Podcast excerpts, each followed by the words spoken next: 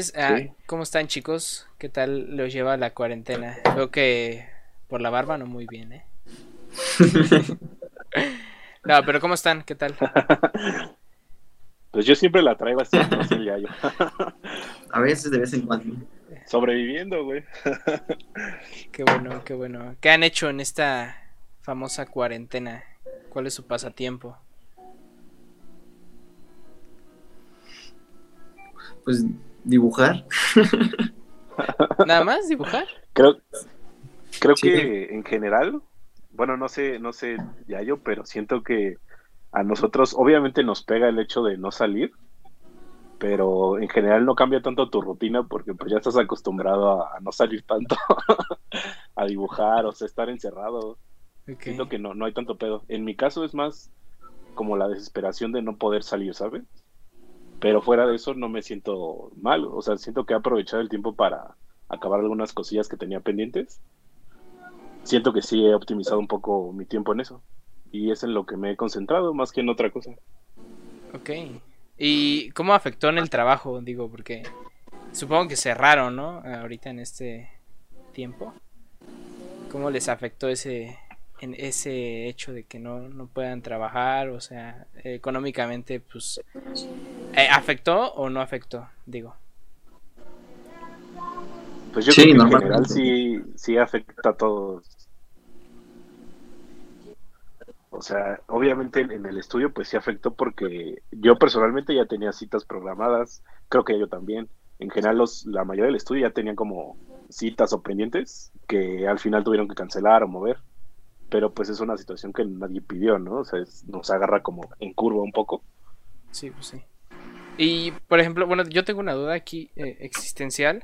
Eh, digo, o sea, se movían las sesiones o no sé cómo se les llame, eh, que tenían ya programadas, las tuvieron que mover hasta cuándo, porque digo, se supone que primero hubo una fecha y después se modificó y hubo otra fecha y ahorita que se supone que ya es en primero de junio, no sabemos si se va a modificar o se va o se va a quedar así como ya se puso. O sea, que qué hicieron en ese caso? O sea, se amontonaron con algunas otras o, tuvieron que sí de plano decirles a los güeyes como de no, pues te cancelo y cuando se restablezca todo, pues ya tú vienes y apartas otra vez.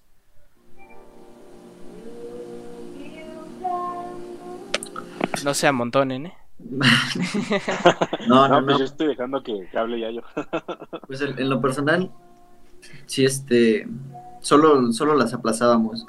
En, les decías al cliente como de, ok, sí, agendas tu cita y bla, bla, pero pues la tenemos que mover, no te podemos decir la fecha tal cual porque ni nosotros la sabemos. Entonces simplemente cuando se normalice, pues nos toca ya a nosotros volver a organizar nuestra agenda. En este caso yo sí la he estado organizando como para junio, pero pues si en algún momento dicen que, no es factible, pues tengo que volver a pasar todo a recorrer los otros meses.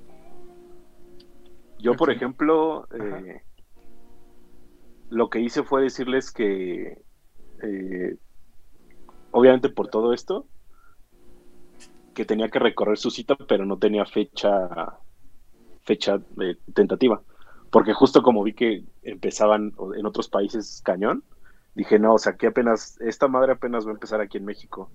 No creo que en un mes o ni siquiera en dos meses acabe esto, ¿no? Y desde ese entonces fue como de, te voy a posponer, pero no, no te voy a decir fecha. O sea, tentativamente dos meses, tal vez. Ok, ok. Y ahora, eh, yo sé que les gusta dibujar y ocupan sus 24 horas para dibujar y no duermen porque dibujan y así. Pero, pero supongo que se han visto alguna serie o alguna película. ¿Cuál es la última que han visto? Más Pues ayer ayer me aventé la de Drive. Tenía rato que no la veía. Pero pues sí, está chido. Y nueva, o sea, nuevas cosas. Estoy viendo Midnight Gospel. Eh, ¿Qué más? ¿Qué más he visto? Ah, empecé a ver también Mr. Robot, que me la recomendaron. Okay. Vi también la de Hereditary apenas. Y... Ah, y también la de Michael Jordan, no sé si la están viendo, pero está, está chida esa de Michael Jordan. No, de hecho no había escuchado de, The Last Dance. Bueno, en sí es de Michael Jordan y la historia de los Chicago Bulls. Ah, ok. Sí, está buena. ¿Y tú, Yayo? Ya me eché casi todo Netflix, ya no sé ni qué más ver.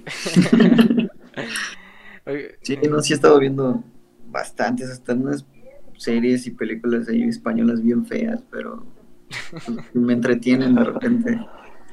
Están, están curiosas. Ok, y, de, y hablando De de... las que te recomienda de relleno, ¿no? Sí, de esas, de esas palomeras. De repente salen unas que están bien chidas, pero... Pero para saber, güey. Ajá. Hay unas bien Ah, bueno, raras. no, hay una que... Una serie, no sé si ya la viste, güey. Se llama The Eddie. No. Es sobre una banda de músicos de jazz. Está chida, güey. Igual está... ¿Cómo se llama? The Eddie. Como el, No, no el Eddie.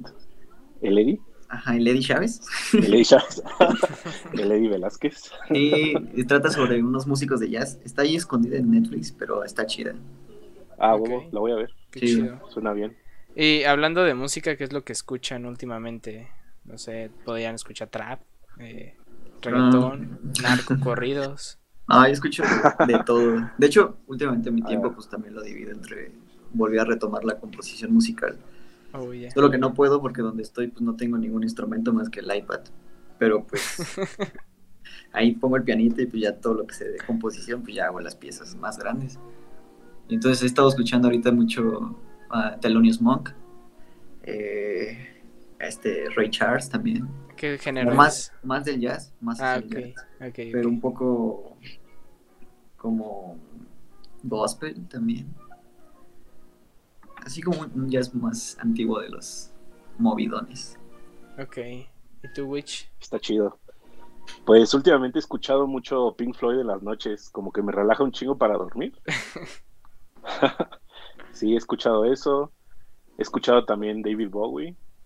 Y bueno, ya más actual, me late Bad Bad Not Good, que es igual como jazz más moderno. Y también, por ejemplo, Keitranada o Kaitranada, no sé cómo se pronuncia, que es eh, una mezcla entre electrónica y, y ritmos latinos. Está, está ahí curioso. Bueno, ritmos latinos, pero también otros como soul. Tiene varias participaciones con, eh, creo que con Caliuchis, con, creo que Isaac Rocky, es varios raperos. Está chido, está chido ese proyecto. Ok. Con el babo. Con el babo. bueno, ahora entrando un poquito a, a lo de pues, lo del tatuaje y todo eso, del mundo que yo, la neta, no tengo idea de qué pedo. Pero eh, hoy me van a informar. este, ¿cómo? Bueno, primero que nada, ay, quisiera hablar de lo de viejos hábitos. ¿Cómo fue que surgió la idea de tener un estudio ya propio para ustedes? Digo, creo que los dos son los fundadores. No sé si haya alguien más, pero digo, ustedes dos son los fundadores. ¿Cómo surgió esa idea ya de no tener que andar buscando, creo? Pues creo que fue muy, muy improvisado, ¿no? Sí, sí, yo creo que surgió de la necesidad de tener un espacio propio, porque justamente nos agarró en, en una época en la que el estudio en donde estábamos cerró, y fue que yo le dije a Yayo, oye, pues eh, deberíamos de nosotros hacer un proyecto, y le platiqué más o menos como el pedo, o sea, nos prendió los dos, nos prendió la idea, y de ahí la desarrollamos. Empezamos a, a desarrollar como qué es lo que queríamos, ¿no? O sea, si abrir un estudio como un chingo que hay, o algo un poco más específico para tratar de enseñarle una propuesta a la gente, ¿no? Ok, sí. Y pues decidimos un poco irnos por el segundo camino. También eh, en, ese, en esa idea va la onda de que sea un estudio privado. Ok. ¿Y el nombre Viejos Hábitos a quién se le ocurrió? Mm. Pasamos por demasiados nombres antes de eso. Sí, lo De sé, hecho- no, no fue el primero, o sea, siempre para ponerle nombre Sí. a algo, hasta un hijo, creo que pasas por mil nombres, pero Sí. ¿quién se le ocurrió? ¿Cómo fue que...? De hecho, fue, fue de los primeros que surgieron, Ajá. pero yo no quería tanto que fuera como tan específico el de viejos hábitos por otras cuestiones. Y este y ya después de sacar más y más y más nombres, dijimos no, Creo que ese es el, el indicado. Sí, pues hicimos como una lluvia de ideas a escribir literal como palabras que, que pensaras al momento de tatuarte, o de repente algún concepto que, que viniera a la mente que girara en torno al tatuaje y todo. Pero al final escogimos ese de viejos hábitos porque siento que, que suena bien. Y, y bueno, ya yo les puedo explicar más de, del concepto. ¿Qué? No te escuché mucho. El concepto, Ah, ya. Sí, pues el Es que calladito. porque creo que también lo que queríamos, en cierto modo, era como retomar esos, esa como escuela como tradicional, se puede decir, en el cual eran como espacios donde mucha gente se reunía para pintar, para dibujar, para crear, para alojarnos un poco de lo que en ese momento se estaba como presentando en los estudios de tatuaje de estos de que solo, solo van, tatúan y cobran un chingo de varo, no crean, no proponen, replican o, o Sí, cosas de ese estilo. Este, queríamos como nosotros ser más pues más viejos, ¿no? Se. Originales. Más viejos hábitos. Sí, como que re- retomar lo, lo anterior, pero sí como todo lo, lo, lo malo, ¿no? Como lo bueno y lo de ambos mundos para plantearlo en un mismo proyecto que es en este caso el, el Viejos Hábitos. Claro que esa es como nuestra visión en general desde un principio, pero pues ya con el tiempo pues fue como que creciendo, nutriéndose y viendo que funciona y que y así. Oye, yo tengo Igual una... nada más para complementar esto. Ajá, eh, sí, sí, sí. Creo que también tiene que ver con el, el hábito de, de- del tatuaje, porque antes siento que cuando empezó el tatuaje como tal, ya el tatuaje moderno como tal, eh, siempre eh, mucha gente le da demasiado respeto, ¿no? O sea, más bien la gente que, que se dedica al tatuaje, los, los, los que tatuaban antes, eh, tenían bien claro que era algo que necesitaba respeto. Y, es lo que nosotros nos dimos cuenta que actualmente el tatuaje está perdiendo un poco de respeto. Es más como retomar todo lo viejo, los viejos hábitos. No sé si me, me di a entender. Sí, sí, sí. Eh, tengo una duda. eh, el este, eh, mencionaron que es un estudio de tatuajes privado. que ¿A qué se refiere como privado? Ah, fácil, que haz de cuenta, hay dos tipos de, de estudios de tatuajes, ¿no? Como los públicos y los privados. En este No, caso, los públicos son este, los que están abiertos. eh, bueno, que puedes tú llegar sin ningún, sin cita. Este, puedes ir caminando así. ta, ta, ta, ta, y ya ves, ah, un estudio de tatuajes, me quiero tatuar. Y te metes y ya ves como tu catálogo y bla, bla, y, y ya te tatúas. Y el privado es únicamente por, por cita, pero más que nada es atraes un público que ya conoce tu trabajo de antemano. ¿no?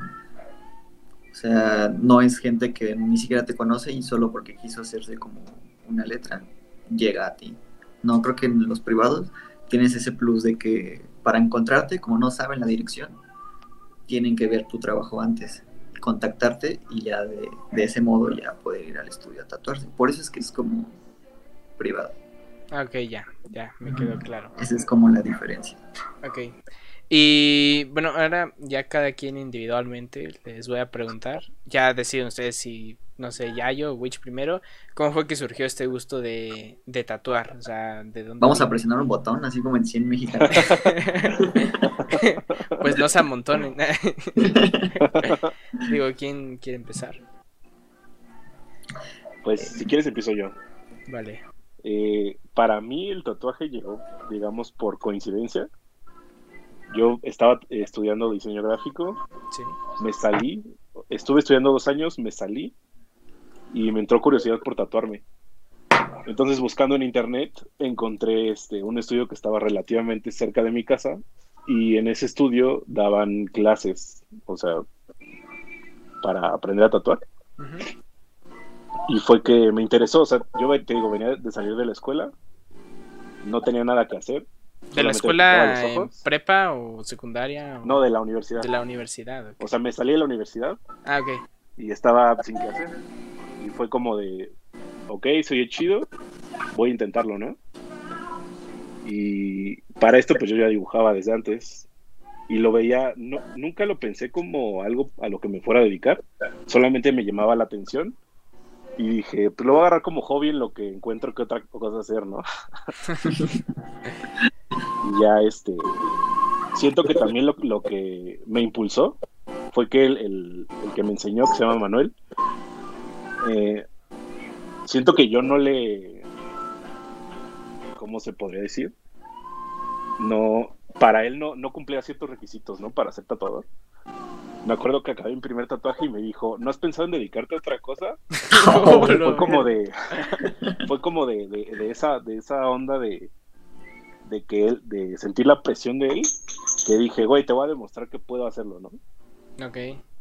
Y fue que me empecé a clavar más, porque también a todo el mundo al que le decía, oye, este, estoy aprendiendo a tatuar, ¿no? Como que se reían, decían, ay, sí, güey, ¿no? Así como, ay, ajá. Y fue como de, güey, pues les voy a demostrar que sí puedo, ¿no? Y te digo, en general empezó como una técnica más que quería experimentar, hasta que después de, hacerla por mucho tiempo, dije, güey, pues esto me late, me late un chingo y quiero seguir haciéndolo, ¿no? Ok. Y ahora tú, Yayo. Yo, pues fue chistoso porque a mí nunca se me había pasado por la cabeza ser tatuador ni nada. Y de hecho lo que yo, o sea, sí en su momento estudié artes plásticas y todo eso.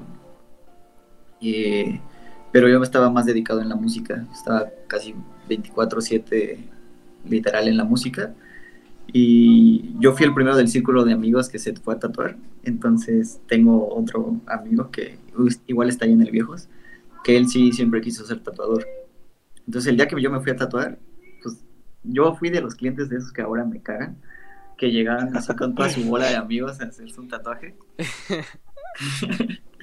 este, entonces le dije, güey, ¿por qué no me acompañas? Y ya le pregunté así, bla, bla, bla, ¿no? Total, fuimos, el tatuador le dijo que no, y, pero lo mandó a unos cursos, igual por ahí. Y, lo acompañé a los cursos y había como una promo o algo así, dos por uno, no me acuerdo ni qué verga. Pero, pues dije, bueno, pues ¿por qué no? Digo, dibujaba y me gustaba también eso. Y dije, bueno, pero creo que fue la primera clase y me di cuenta que, por cierto, ahora a nadie le recomiendo ese tipo de cursos, salvo algunos cuantos, porque literal así no te enseñan nada, o sea, sean los tres mil, cuatro mil, cinco mil pesos o mil pesos que te saquen. O diez mil. O diez mil, ándale. que te están robando, así te lo roban literalmente, ¿no? Y ponen en peligro muchas cosas, porque no te enseñan nada. E incluso había gente que montaba su mesa así, literal. ¿Has visto como las imágenes estas de que un vato te está tatuando en su sala con la tinta y un trapo así? Así algo antes, ¿no? y este, y ya fui a la primera clase y después yo acompañé a tatuar a otro amigo, a tatuarse a otro amigo en, ahí en La Morelos, así bien underground. y este, y dije, ah, chale, no, pues creo que esto sí es así, ¿no? y el vato este, el tatuador, me, dice, no, pues están buscando aprendiz en un estudio ahí por Tacubaya. Se llama La Catrina. Y, dije, pues date una, bueno, me dijo, date una vuelta. Y ya fui, pues, pues Tacubaya, ¿no? Está bien bonito. pues ya le caí, vio mis carpetas y todo, y pues me aceptaron de chacho técnicamente, porque no aprendí ahí a, tatuar, pero sí aprendí como algunas mañas y de puro ver, ¿no? Okay. Y ya después de eso, pues ya me, me, salí de ahí por lo mismo de que todavía estaba estudiando la carrera. Eh, se me complicaba un poco más. Y ya después de eso ya comencé pues puro autodidacta a fregar pieles. Y ya, a partir de ahí pues ya para adelante. ¿no? Pero así fue como empecé en este mundo. Este, mencionaste algo de que los clientes que te cagan. Este, de hecho era como una pregunta que tenía preparada, que qué es lo que te caga de que hagan los clientes, o sea, qué es lo, peor que pueden hacer. bueno, ahí empieza y después va Witch para... No, tú, tú empieza, ajá. Va. Eh, ok, no, no es que me caguen. ¿Solo los odio? Solo los no, pero sí es, bastante molesto. O en lo personal, y este, cuando estoy haciendo mi trabajo, pues procuro concentrarme. Creo que es algo que requiere demasiada concentración. Aunque no lo parezca, porque pues nosotros lo hacemos diario, entonces estamos más familiarizados con el proceso. Pero el cliente no ve lo que hay dentro de nosotros, ¿no? Que en el momento es como de, o sea, no la puedes cagar, ¿no? O sea, una línea chueca y se va la mierda todo el tatuaje. Entonces tenemos que tener una cierta tranquilidad a nuestro alrededor y, ahí mismo para poder generar un buen un buen tatuaje, ¿no? Y un momento ameno tanto para nosotros como para el cliente. Y hay clientes que, por ejemplo, esos de que les dices, favor de ir solo o con máximo un acompañante, ¿no? En este caso, pues, a veces las mujeres, pues para que se sientan más seguras, ¿no? Este, pero llegan como con cinco y con la familia y con los niños y luego pues nuestro espacio pues no está no está tan grande entonces no tenemos donde meter tanta gente porque hay más tatuadores y hay más clientes. Entonces se hace un caos con ese tipo de clientes que no, no ven la imagen que uno les manda que dice ve solo o máximo un acompañante creo que esos son los que más me molestan los que los que no atienden las indicaciones en general. Eh, ¿Tu Witch? A mí, pues hay varios, ¿no? sí, o sea, deja, deja saco mi pues, libreta. Pues sí. sí, tienes razón. O sea, a mí, por ejemplo, me tocó eh, tatuar mucho tiempo por mi cuenta y estaba en un lugar donde recibía gente así de como fuera llegando, ¿no? Y si era de que llegaban y te decían, este, ¿cuánto te sale, cuánto me sale este tatuaje, no? Ya les dabas precio y te decían, no, oye, pues es lo menos. Es lo que siempre me ha chocado, ¿no? Que, que regaten el trabajo. Cuando realmente siento que yo nunca he cobrado tan caro, ¿no? Tan caro, eh, refiriéndome a, otros estudios donde sí te cobran demasiado por algo que a lo mejor no vale tanto, ¿no? Pero sí, o sea, creo que esos son los peores eh, para mí. Pero también en general siento que los que me caen mal son los que a fuerza quieren que les hagan lo que lo, lo que ellos quieren, o sea, un tatuaje que vieron en internet o algo así, ¿no? Cuando tú como tatuador, pues puedes tomar su idea y reinterpretarla de otra forma. Ok, ok. Eh, bueno, otra cosa que quería, ah, ahorita que se me ocurrió, ¿algún mito que quieran desmentir del tatuador o del tatuaje en general? Mm, hay, hay varios, creo. Bueno, hay muchos, pero ahorita no vienen a mi cabeza algunos más que el de la carne de puerco. ok, ¿cómo, es eso? ¿Qué? No, entendí. es, que, siempre me da, me da risa porque, claro, tiene su, su dosis de ser cierto, ¿no? Sí, sí, sí. Pero no, o sea, antes, para justificar que un tatuaje te quedó mal, existen muchas excusas. nosotros como tatuadores sabemos que un tatuaje está mal hecho porque conocemos la técnica, ¿no? Incluso se ve a veces. O gente que trae ya muchos tatuajes sin ser tatuadores, saben cuando algo está mal hecho porque pues, experiencia. Lo comparan, ¿no? Uno con otro. Sí, sí, sí. Ajá, exacto. O tienen con qué comparar, como dice Witch. Y este, entonces te digo, para justificar que un tatuaje te salió mal, hay muchas cosas. Y antes, pues se creía, tenían, se, estaba como la creencia de que la carne de puerco te hacía mucho daño y te podría el tatuaje, te lo infectaba, te botaba el, color, la tinta.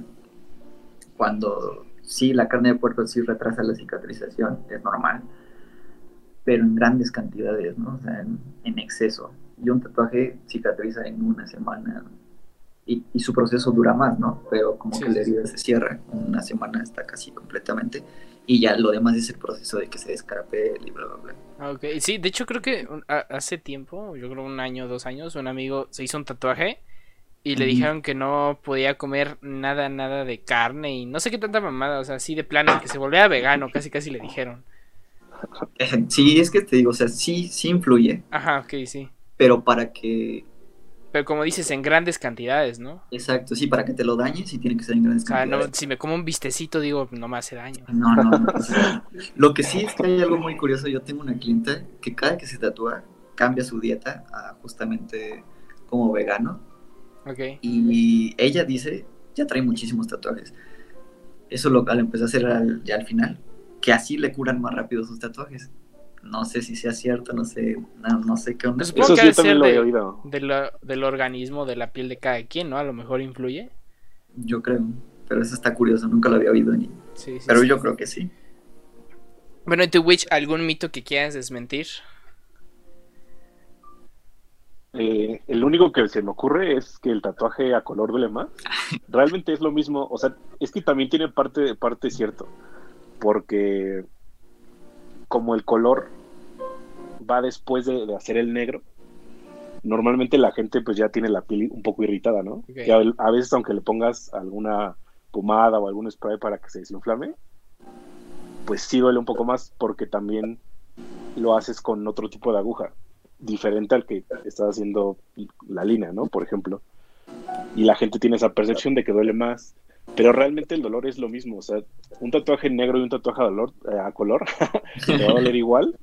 La única diferencia es que el, cuando es un tatuaje a color, normalmente a veces tardas un poco más en hacerlo. Y mientras más tiempo te tardes, te va doliendo un poco más la piel. Pero eso no quiere decir que Como el blanco, la tinta te duela más. Es que el blanco duele. Ajá. Y también eso, el blanco, por ejemplo, es el último color que se, que se mete, ¿no? O de los últimos. Y la gente como ya está súper irritada o ya está, ya está harta, ya le duele un buen, dice, no, pues es que el blanco es el que duele más, pero realmente te está doliendo igual, solo que como tu piel ya está sentida, lo estás sintiendo un poco más, ¿no? Oigan, eh, yo una vez, no, la neta, quién sabe dónde verga lo escuché, pero, mm, bueno, no sé cómo va, pero el color rojo es el que reacciona peor a la piel. Mm. No sé dónde lo escuché, pero ¿es verdad o es mentira o, o sí? Sí, eso sí es verdad. Eh, de, sí es verdad de que algunas tintas reaccionan diferente en la piel y dependiendo del organismo de las personas también. Porque, por ejemplo, eh, las tintas están hechas ah, algunas con minerales también, por ejemplo el color azul. El color azul trae mucho zinc, entonces si tú le pones color azul a una persona que tiene un déficit de zinc en su organismo, lo va a absorber así por completo. Entonces haz de cuenta, ponle que esta rosa estaba rellena de azul y yo tengo mal mi zinc, se va a absorber y va a quedar tal cual así como, como negra, como rara. Oh. Eso es por, el, por mi organismo. Y el rojo por eso reacciona también, porque este igual por los compuestos de los que está hecho, tiende a tener más reacción alérgica que cualquier otro, otro pigmento. Ok, ok. Oigan, creo que en los tatuajes, según yo, por lo que investigué un poco, eh, hay diferentes técnicas, ¿no? Este, no sé cuál es su preferida o cuál es la que hacen.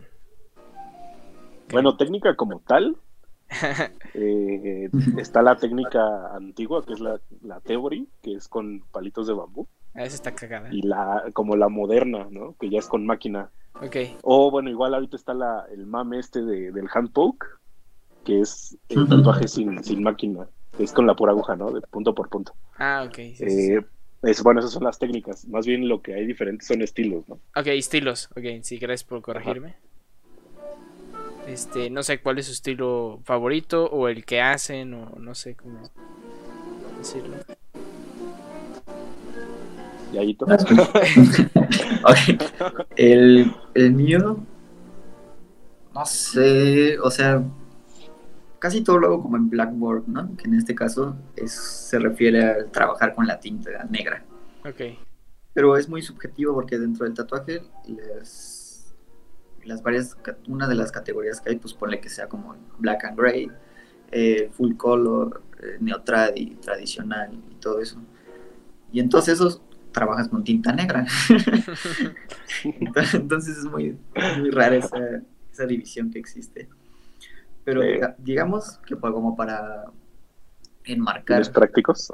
ah, sí, como para fines prácticos, el Blackboard tal vez enmarque como tatuajes hechos en su mayoría o en su totalidad de negro, con una, no sé, una técnica más ilustrativa, se puede decir. Porque algo más sería, algo más real, llevado al realismo ya sería como black and gray, no sé, algo así. Entonces yo estoy como entre esos dos, como entre el blackboard y el black and gray, el utilizar sombras y el utilizar como puros negros y una técnica como más de ilustración en mi diseño. Algo así como lo que me, gusta a mí.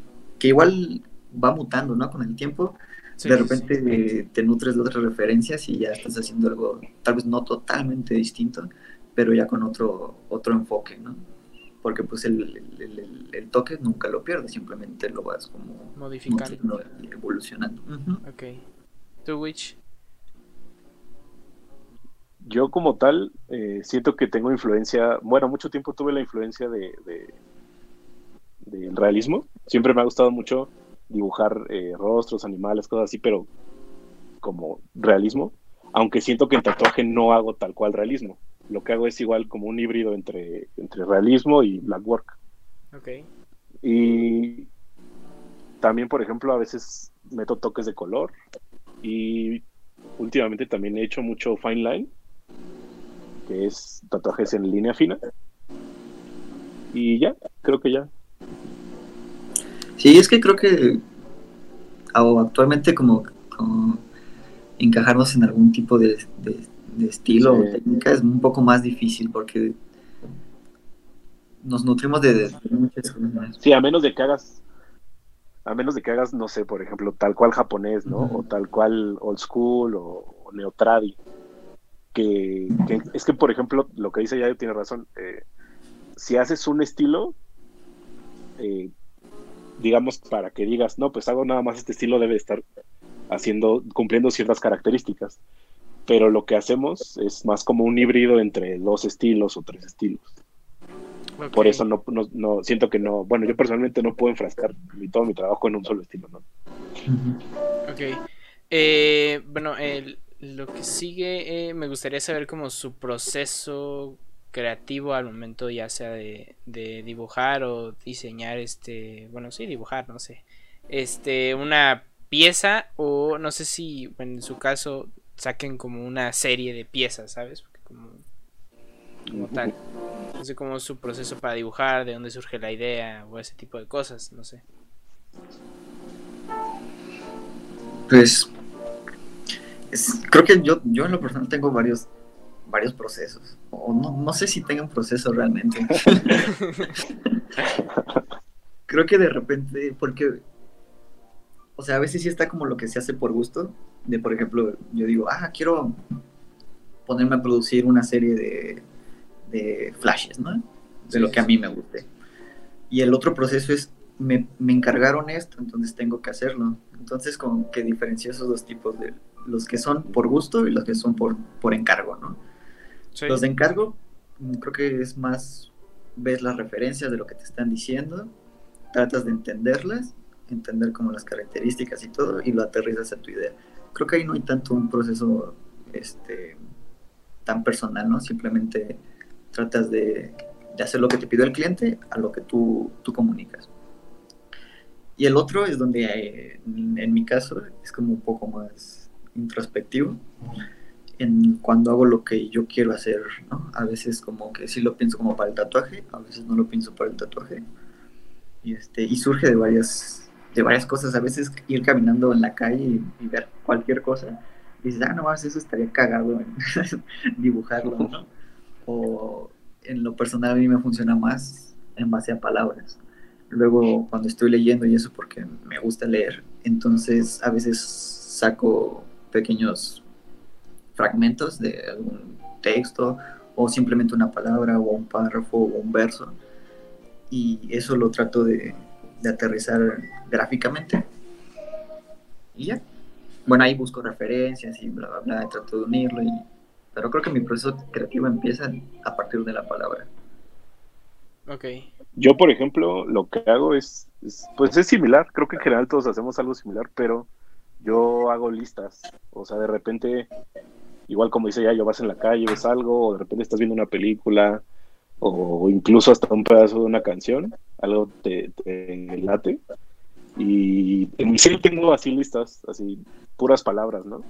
Y ya de repente, cuando me acuerdo,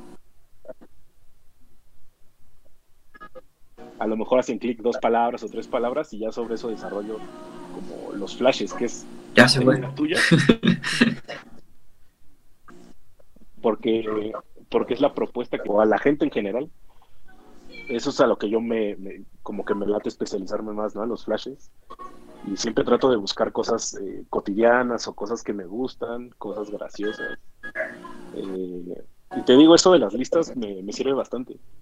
igual ya por ejemplo para desarrollar tal cual el diseño, pues ves referencias o te pones a, investigar, haces algún boceto, a veces eh, para aterrizar un diseño como tal, a veces haces, no sé, cinco o seis eh, prediseños, ¿no?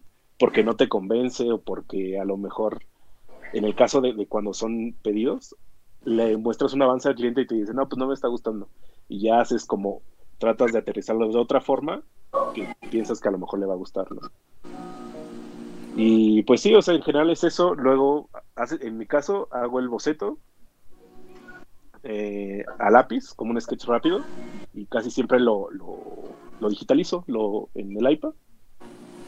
Le doy algunos toques a lo mejor en, la compu o unos arreglos y ya.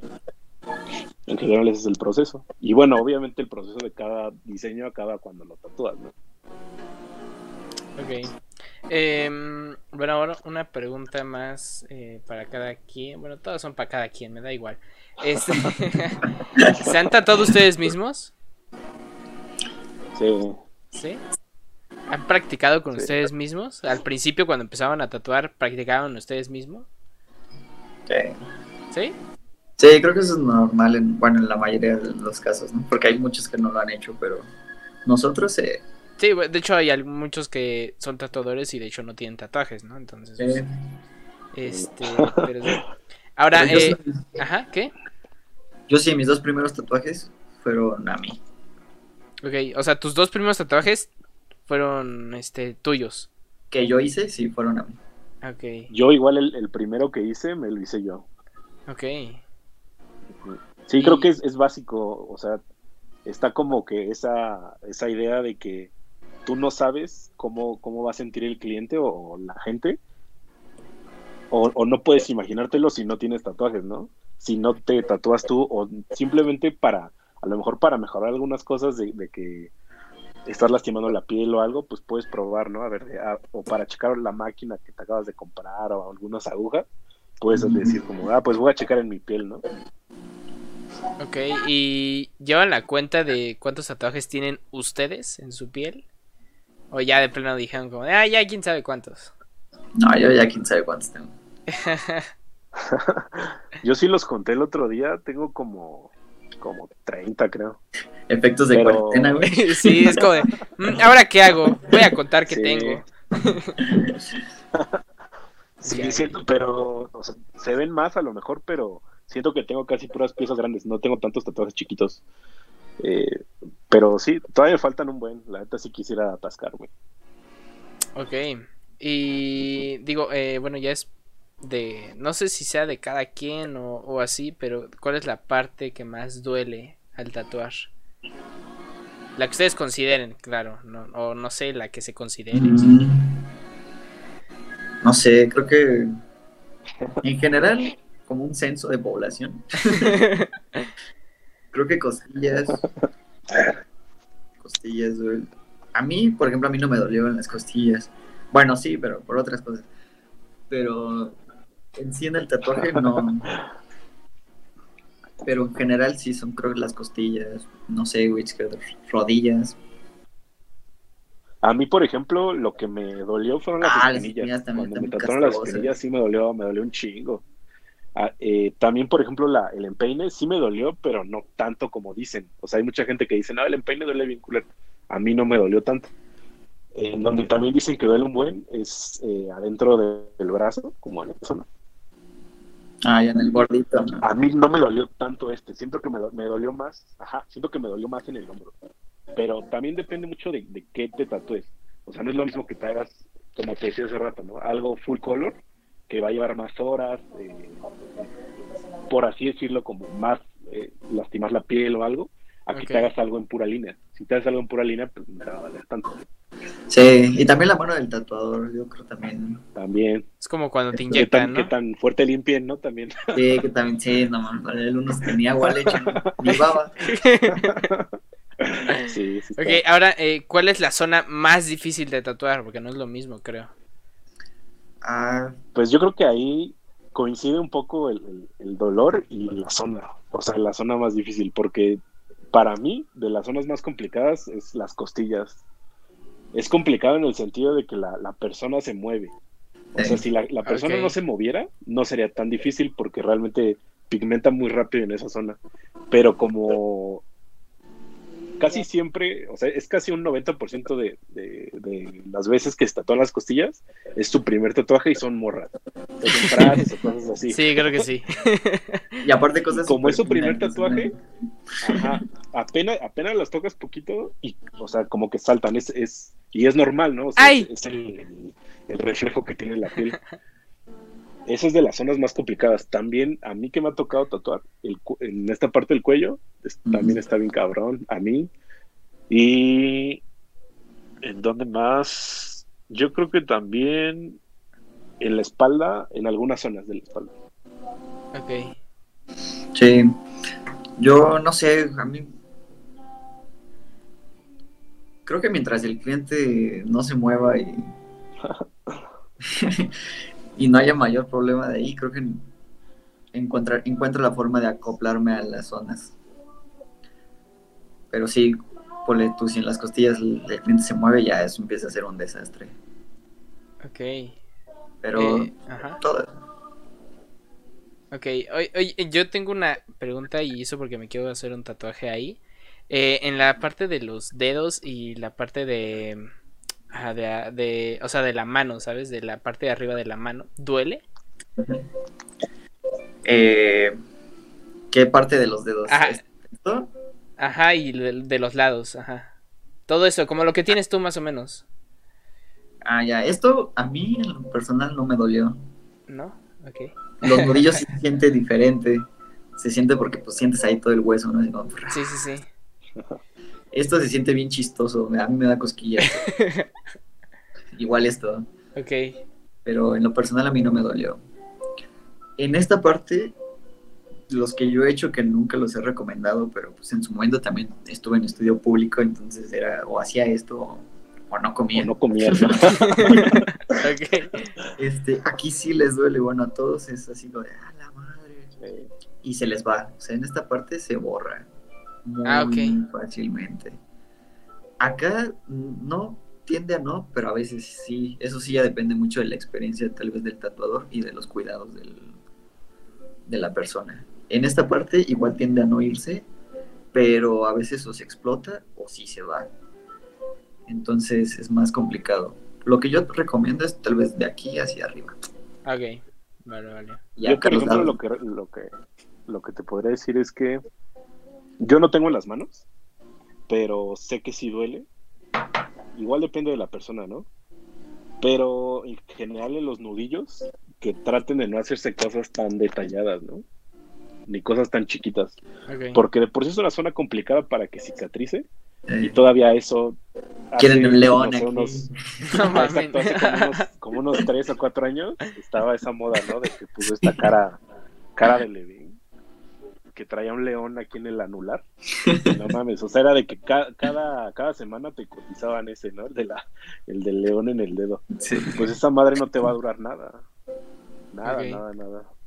O sea, independientemente de que hay gente que te va a decir, no, pues yo te puedo hacer realismo en, de un centímetro, ponle que lo puedas hacer, pero no va a cicatrizar chido. En unos años no se va a ver chido.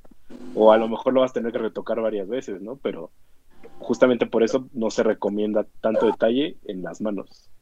Sí, ese punto que toca Gucci también es algo importante en el tatuaje que creo que se tiene que destacar.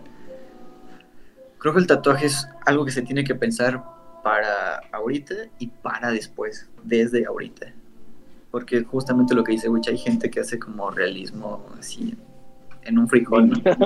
Y- En un frijol. En el arroz. en el arroz. Y de primera instancia, pues va, va a quedar bien y se va a ver bien impresionante y eso. Pero la piel es, or- es un lienzo orgánico, ¿no? Ok. Entonces cambia, diario, diario cambia, tira piel y este, las moléculas de tinta, bueno, las moléculas atrapan las partículas de tinta y las van moviendo por dentro de la piel. Lo que hace que se expanda, o sea, porque tú esta línea en un principio era más delgadita, está bien hecha, pero con el tiempo tiende a expandirse. Ok. es normal.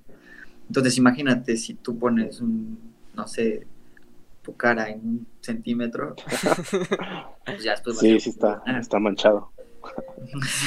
Oigan, ¿y alguno de ustedes dos ha tatuado una nalga? Sí. ¿Sí? ¿Y ¿Es incómodo? Yo creo que si es de vato, sí. ¿Cómo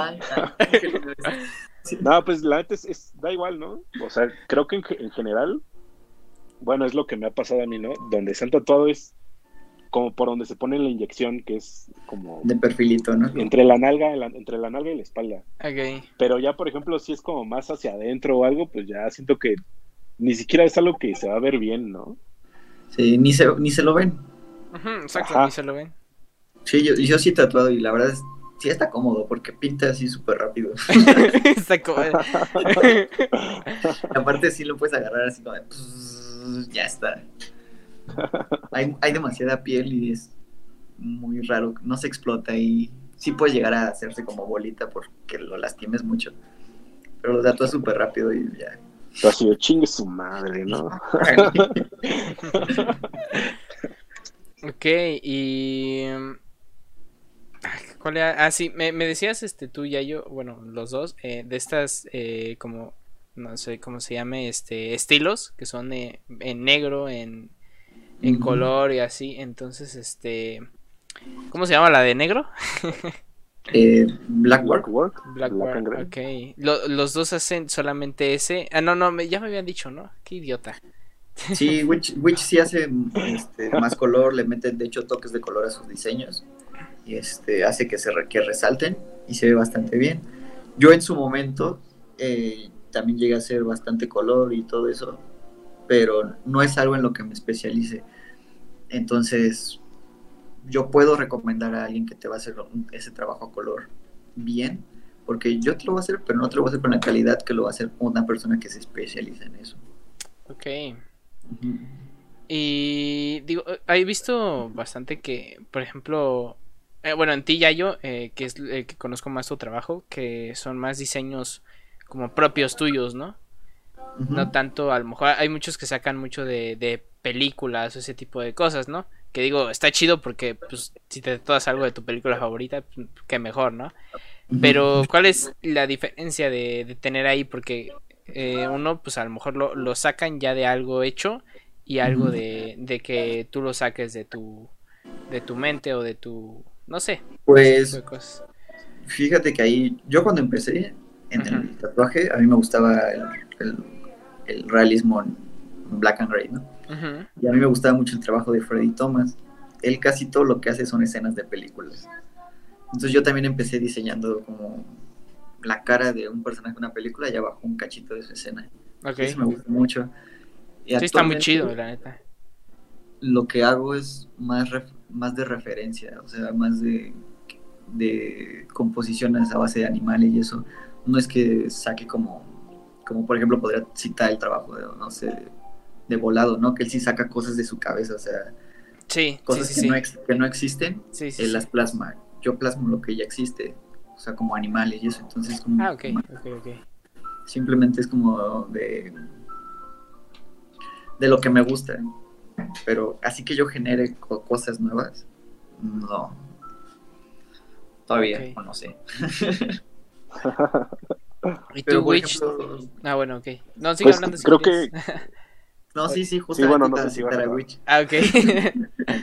Pues es que, por ejemplo, es como dice Yayo, o sea, realmente no es como que inventemos algo, o, Ok. o a menos de que tengas acá, como justamente como dice Yayo, ¿no? Volado, que de repente saca cosas acá bien locas. Medio locochonas. Pero realmente casi todo, lo, gráficamente hablando, casi todo ya está, ya está visto. O sea, más bien tú le das una reinterpretación o haces una mezcla de, de estilos, puede ser. Pero, pero sí te digo, no, no es como que inventes algo, ¿no? O sea, ya es como tomar todo lo que tienes alrededor y plasmarlo a tu manera de verlo, ¿no? Sí justamente eso porque haz de cuenta creo que también ahí in- influye el estudio que tienes tú de las cosas. Porque por ejemplo a mí me pasaba mucho antes quería plasmar un no sé una araña en una posición y buscaba referencias y no, no encontraba no una araña en esa posición. Entonces, lo que tienes que aprender es justamente estudiar todo esto para tú mismo generar esas posiciones partiendo de algo realista, ¿no? Para que no, no sea que de repente todavía no tenga una contorsión que no vaya acorde a lo que la realidad, ¿no? Y si va a estar como fuera de eso, pues que se vea proporcional. Entonces, así es como podrías generar posiciones y escenas nuevas, pero con algo ya existente. Ok. Es Eh, lo que hacemos. Y hablando de, de su, bueno, de su dibujo así, ¿ustedes aprendieron por su cuenta eh, al, al dibujar o tomaron algún curso o lo llevaron en la carrera, no sé qué hayan estudiado cada quien o así? ¿O ustedes autodidactas empezaron a dibujar, ya sé de que desde pequeños, ¿no? Porque pues, todos dibujamos desde pequeños. Pues creo que en general, justamente, o sea, lo acabas de decir, siempre en la primaria o desde antes te ponen a dibujar. Sí, sí, Todos sí. dibujan, todos, todos, todo, todo el mundo dibuja, todo el mundo puede dibujar. Uno culero, uno Solo que mucha gente. Mucha gente como conforme va creciendo, lo deja de hacer. Unos pues ya se van especializando más, ¿no? O le dan más, eh, empiezan a practicar más o buscan otros, otros soportes, otros estilos y empiezan a desarrollarlo más. Yo, por ejemplo, sí empecé desde morro eh, dibujando Gokus, ¿no? Sí, pues dibujaba a, a las caricaturas en general, tenía una libreta, dibujaba ahí. Pero Sí, eso sin, sin conocimiento, ¿no? De proporciones ni nada. O sea, yo así de ojo, veía más o menos que, que se pareciera, pues ya lo, lo copiaba. Ya, ya, ya. Lo... Y ya poco a poco lo vas perfeccionando, de repente, como te digo, te vamos gustando otras cosas. Eh, ya, por ejemplo, ya después, eh, en la carrera, ya tuve clases específicas, ¿no? De pintura o de teorías del color, cosas así, ¿no? Ya, te digo, ya cosas ya más artísticas, que obviamente te ayudan demasiado a mejorar el dibujo. Pero te podría decir que en general, casi siempre todo es, es, es personal. Autodidacta. Porque hay mucha gente que aunque no tiene, no tiene estudios de, de, de artes, lo entiende a su forma, ¿no? Y lo hace bien. Sí, creo que todo este proceso de creación es muy autodidacta, ¿no? Porque creo que a veces aprendemos las bases y ya en base a eso ya, ya nosotros tenemos que como que darle rienda suelta a todo lo que queramos crear y lo que queramos comunicar teniendo solo esas bases, ¿no? Que esas bases, pues, lo único que te las enseñan en muy poco tiempo, pero es mucho el tiempo que te toma perfeccionarlas.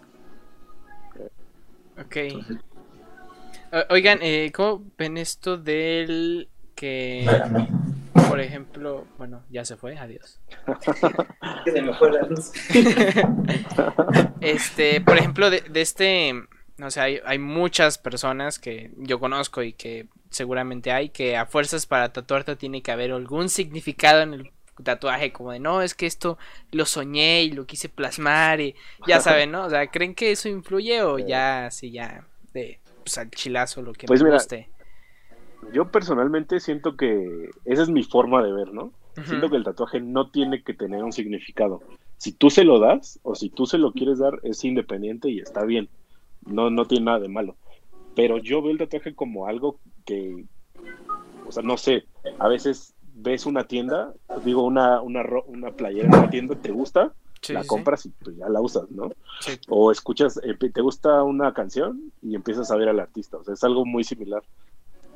Es algo más por gusto que por significado. Que te, te digo, hay mucha gente que sí lo ve así, pero yo personalmente siento que la mayoría es por gusto. O ponle que a lo mejor empiezas tatuándote uno por significado, te gusta cómo se ve y ya empiezas a buscar cosas más por gusto, ¿no? Ok.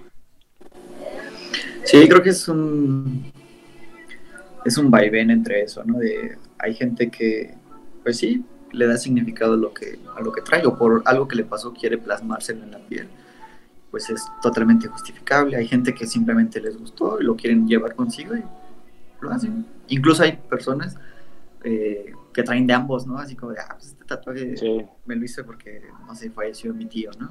Este tatuaje, ah, pues no mames, tenía 500 pesos y un compa huevo. me dijo, te rayo esto. es de mi exnovia. Sí. Ajá, entonces, pues, es muy variado ese, ese Sí, es un poco de los dos. ¿Alguna vez han tenido alguna situación de que una pareja vaya y se tatúen juntos, ¿no? Porque es muy común que hagan eso. Y que después regrese ya sea la morra o el vato y que te diga, no, ponme algo encima porque corté con ella. ¿Sí ha pasado o no les ha pasado? Sí, a mí sí. ¿Sí? Sí, sí, sí ha pasado. Incluso que van, se tatúan juntos, se pelean en la sesión y se va uno separado. De tápamelo de una vez. ok, ok. ¿Qué es lo más loco que han tatuado? O que les han pedido diseñar. Ahorita que se les venga a la mente mm. algo rápido. Tampoco lo piensen tanto. A mí, por ejemplo, me hace un tiempo un, un, vato llegó a pedirme un tatuaje en el pene. O sea, mi, mi, clienta, mi clienta era su novia. Y él fue así como de, oye, me, tú eres el que tatuas a mi novia y no sé qué, ¿no? ¿Tú ya he visto tu trabajo y tengo... he, visto tu trabajo y pues ya te tengo confianza. Me gustaría que me tatuaras el pene. Y yo así como de, pues no, la neta no, güey. O sea, ni siquiera se va a ver chido y no es algo que yo quiera hacer, ¿no? Pues, Aparte porque en el pene, digo, no se ve. pues no sé, o sea, pero para mí eso pues sí fue incómodo. Sí, sí, sí. Oye, perdón, ¿y qué quería? Otro pene. Ni me acuerdo qué quería, o sea, creo que ni le pregunté, o sea, fue desde que me dijo, quiero algo en el pene, le dije, no, pues no, la ¿Y tú, Yayo? ¿Algo que se te ocurra o de plano no? No, casi no, no he tatuado cosas así extravagantes. Me gustaría, ¿no? De repente, no sé, tatuar una escena no sé, rara, ¿no? No sé. ¿Escena de qué? Dilo. Como las que salen en Snake Pit, ¿no? Digo, eh, recuérdenme si ya pregunté esto porque se me va el pedo. De una de su situación más incómoda que han tenido. Sí, ya lo pregunté, ¿no? No, situación incómoda. No. O sea, que hayan estado tatuando y digo, la, la morra se ha tirado un pedo o no sé, te, haya eruptado en la, en la cara o se vomitó, digo, ah, puede pasar, ¿no? Se vomitan del dolor. Sí, pues creo que... No, no he tenido yo tampoco ninguna situación incómoda. Creo. este pues yo que me acuerde solamente la, la del pene que te dije, ya fuera de esa, pues no. Ok, ok. Oigan, y esto de. ¿Se puede tatuar este. Que tú, o sea, por ejemplo, que llegue un cliente que tenga ah, cita y que vaya. A ver, dilo, dilo, dilo, dilo. es que ya me acordé ahorita de una situación incómoda. A ver, a ver. Una vez estaba tatuando a un señor una rosa de aquí. Primero el señor súper incómodo porque no se decidía y bla, bla, bla, bla, Ok. Lo empiezo a tatuar Eso fue lo incómodo. ¿El que te tocó? Este, lo empiezo a tatuar y empieza que ya se tiene que ir, ¿no? Como en 10 minutos. Y eso, señor, vamos empezando. ¿Cómo le digo que nos faltan dos horas y media? Y en eso, como a los 15 minutos, llega su novia. O no sé qué era, pero el señor tenía como 50 años y la chava tenía como 20. Y y llega la chava y le empieza a hacer así un desmadre mientras yo lo tatuaba. Y, el, y vato así, nada, quién sabe qué, peleándose entre los dos. Total, el chiste es que se terminó yendo el señor con como tres, cuatro pétalos y el stencil. y ya, obviamente, pues tuvo que pagar el tatuaje porque, pues, ni modo, ¿no? O sea. No es mi pedo. sí. ¿Quién lo manda? La morra le hizo un panchote y, y se fueron. Y, y estuvo muy incómodo porque pues, yo estaba ahí mientras lo tatuaba, estaban peleando. El amor estaba muy guapo, entonces yo no podía dejar de verlo. No, es cierto. sí te creo, ¿eh? Y ya. Pero sí, eso estuvo bastante incómodo. Y ya, creo que ya. Ok. Oigan, eh... Igual, por ejemplo, ahorita que estabas diciendo eso, a mí me ha pasado que cuando se mueven, creo que también es de lo más incómodo. Porque obviamente si te mueven, te puedes ir chueco, o sea, una línea chueca o estás sombreando y pues le das de más o algo y después hay que corregirlo y es más bronca. ¿Alguna vez han, la han cagado, pero no porque el, digo, el cliente se haya movido, sin ustedes se hayan distraído y la hayan cagado y no les hayan dicho y la hayan tapado de alguna manera? Sinceramente yo sí. sí, a mí también me ha pasado. Ok, ok. Oigan, eh, otra pregunta. Eh, digo, antes no existía tanto esto de, de, comunicarse por medio de Instagram, por Facebook y así, ¿no? Eso ya es un poquito más reciente. Pero antes, no sé cuánto tiempo lleven tatuando. Bueno, sí, ¿cuánto tiempo llevan tatuando ya un poquito profesionalmente o, o ya de vivir de esto? Cada quien. Yo llevo, desde que empecé, como seis años. Ok. Pero, como siete pero igual no profesionalmente, no intermitente y bla, bla, Tal vez ya más, más centrado en esto, como cuatro años más o menos. Ok. ¿Y tú, Witch? Yo igual de, de lleno, como igual como unos cuatro o cinco años, desde que empecé, ocho años. Ok. Ahora sí, eh, ¿cómo, ya, ¿cómo llevaban antes el tema de, de que la gente los contactara? Porque digo, ahora es más fácil que entren a tu perfil de Instagram, vean tu trabajo, bla, bla, bla, y te digan, ah, me gusta, y te contacten y ya agenden una cita, ¿no? Es mucho más fácil ahorita. Antes, ¿cómo, cómo era ese trip de, de darte a conocer, digo? Pues, ahorita nosotros somos como una generación bastante privilegiada del tatuaje. En el cual nos tocó justamente esto, ¿no? Redes sociales, material, material disponible, este, diversidad de, de tatuadores, de técnicas, de estudios, de todo. Eh, antes no me tocó a mí vivirlo como tal, pero pues donde yo aprendí eran como, son de los pioneros en el tatuaje aquí en México.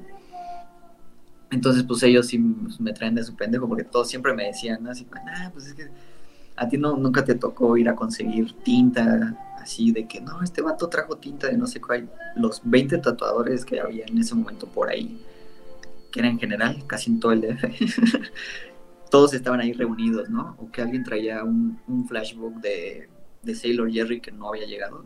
Todos iban y le sacaban copias. O sea, era muy, muy, muy difícil conseguir algo en el tatuaje. Y por lo tanto, los clientes, pues era únicamente estudio público, ¿no? Y de voz en voz. De voz en voz, sí, sí. Pero como te digo, a mí no me tocó eso. Vivirlo en carne propia, ¿no? Ok. ¿Y tú, Witch, algo quieras agregar con eso o ya, nada? No, no, no creo que no. Okay. Pues lo mismo. Ok, eh, eh, ahora eh, siento que, digo, antes y por decirlo, todavía se cree que los tatuajes son para, para gente, pues, ¿cómo decirlo? Como mala, así como delincuente, bla, bla, bla, ya sabes, ¿no? Todo ese trip de, de antes. ¿Aún sigue, se sigue viendo ese estereotipo o ustedes creen que ya cambió ese sí, aún es para gente mala. Puro vago se tatúa. Este, no, sí, cierto, cierto parte de la, de la sociedad todavía viven algo así, pero ya no es tanto. O sea, sí ya está más aceptado, ¿no? Pero aún así, de repente vas en, no sé, nos ha pasado, llegamos a, a lugares y todos son así como, pues llegamos como seis, siete güeyes tatuados. todos así como, ay, mames, estos güeyes, qué pedo, ¿no? Sí, sí, sí. Sí, digo, por ese sentido de que. Creo, creo que también es más con la gente mayor. Exacto, sí. Como, pues ellos ya no los va a hacer cambiar de opinión, porque tienen añísimos viviendo con la, la misma mentalidad y todo. Eh, creo que es más, más por ahí, o sea, de que ellos ya tienen el estigma de que en sus tiempos, pues sí, solamente tatuaban vagos o hasta incluso en la familia, ¿no? A veces la, la tía que ya está más, más viejita o algo, se te queda viendo. Sí. no sé. O de repente vas en, el, en la calle y se cambian de banqueta o algo por el estilo, pero casi siempre es más con la gente ya mayor, porque gracias a los medios y eso se ha podido, eh, ha sido más aceptado. Sí. Pero sí está culero. Luego entras a tiendas así. Bueno, a mí me pasaba mucho en las librerías o así. Entras y luego yo siempre ando con mi gorrito, entonces entonces sí, sí me veo medio raro. Siguiendo, ¿no? Tengo cara de bebé.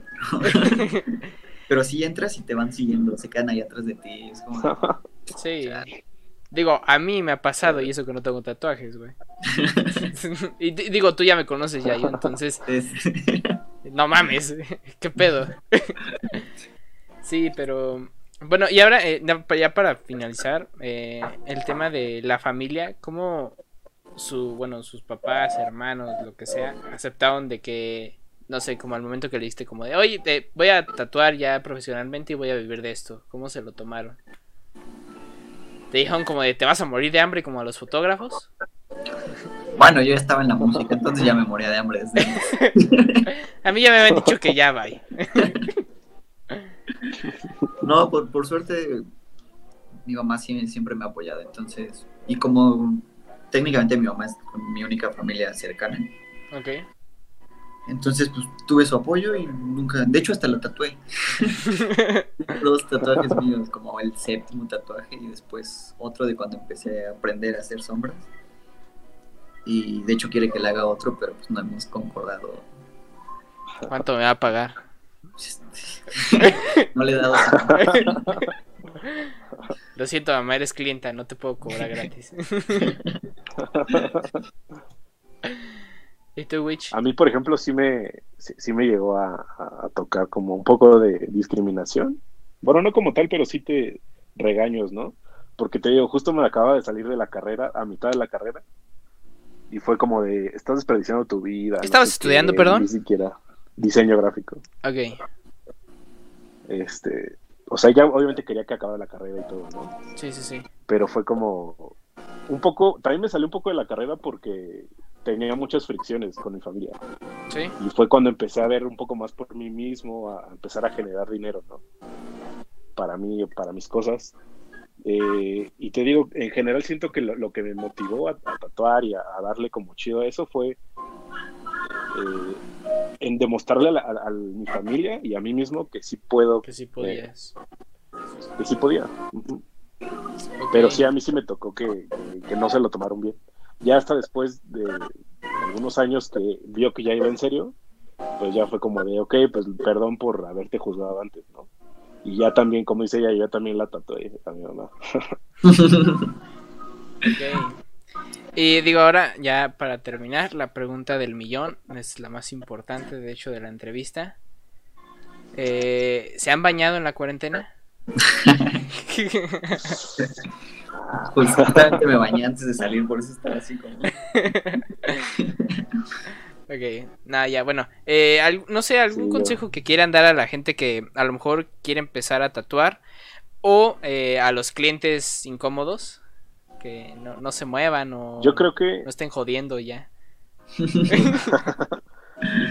Para los que quieren empezar a tatuar, es lo que siempre les dicen, pero nunca está de más, ¿no? lo más importante antes de que empieces a, pensar en tatuar es ponerte a dibujar, trabajar mucho en tu gráfica, trabajar mucho en, la, hasta en nutrirte, ¿no? En ver muchas películas, leer muchos libros, ver muchas eh, historietas, ver novelas gráficas, todo lo que puedas absorber. ¿Para qué? Porque para que tú cuando ya empieces a tatuar te sea mucho más fácil desarrollarte, incluso hasta proponer eh, tu propio estilo, ¿no? Eso para la gente que, quiere empezar a tatuar. Y también que se lo tomen en serio, es lo que te decía del nombre y todo, que respeten el tatuaje. O sea, el, tatuaje es algo que te puede dar mucho si tú le, inviertes igual mucho tiempo, mucha dedicación. Pero igual si te lo tomas de broma, pues no te va tan chido, ¿no? Y para los clientes, pues igual, que se informen antes de, tatuarse, que chequen muchos tatuadores, porque no todos hacen lo que ellos quieren, ¿no? O sea, lo que, lo que la gente quiere, lo que el cliente busca, a lo mejor no, no lo puedo ofrecer yo o no lo puedo ofrecer ya yo, pero lo puedo ofrecer a alguien más, ¿no? Que, que investiguen mucho de tatuajes, de tatuadores, de estudios, para que cuando se decidan a, tatuarse por primera vez o por décima vez, sea algo que les guste, que les convenza y que lo presuman. Creo que eso es lo más importante, ¿no? Ok. ¿Y tú y yo? Que ofrecerle a la gente, que se sienta cómoda y que quiera regresar. Yo. No, realmente creo que lo que dice Witch comparte su, punto de vista en, en, ambos, en ambos consejos. Y ahorita pues pues échale ganas, ¿no? pues échale ganas ya, no, no hay que más decir. No, sí, no, no tengo nada. Solo que, pues, obviamente a los clientes, que también se tomen el, tiempo de, como dice muchos, de investigar. Y este... y que en cierta parte dejen como la libertad creativa al artista, ¿no? Creo que está padre que se vuelvan como coleccionistas de tatuajes. Van a traer piezas como dice Witch para presumir y todo eso. Y eso es bastante interesante. De hecho, esos clientes son como los que más satisfechos se quedan, se quedan siempre. Ok. Y pues nada, gracias por el apoyo en, ambos y, pues, que chequen nuestras redes sociales, ¿no? y que no se muevan, puta Chequen la página del estudio también. Sí, y que se queden en su casa. sí, pues sí, de todas maneras va. Tomen agua. En toda la entrevista, la que se va a subir a YouTube, va a aparecer su Instagram eh, aquí en, todo, todo el tiempo. Y aparte voy a poner el de viejos hábitos para que también lo chequen. Y pues ya, pues muchas gracias por aceptar esta entrevista, charla, lo que ustedes como quieran verle. Este, y pues ya, a ver si terminando esto nos podemos ver. Sí, ojalá, ¿no? Ojalá. Ojalá, ojalá. Para que modeles otra vez, güey. Sí, de hecho ahí tengo un, nuevo proyecto que justamente te iba a, comentar. Ya sabes, aquí andamos para lo que quieras, ¿eh? Lo que tenga que ver con foto y video. Sí. Porque yo no tatúo ni dibujo, así que pues no. Ah, Pero sí, muchas gracias también, Witch. A ver cuándo nos vamos a conocer personalmente, porque nada más te conozco aquí por video. Entonces, este. Claro, sin problema, sí.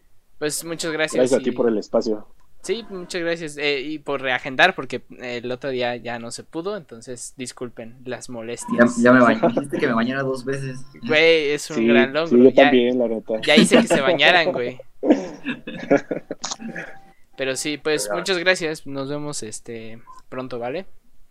Ya estás. Y cuídense, bye.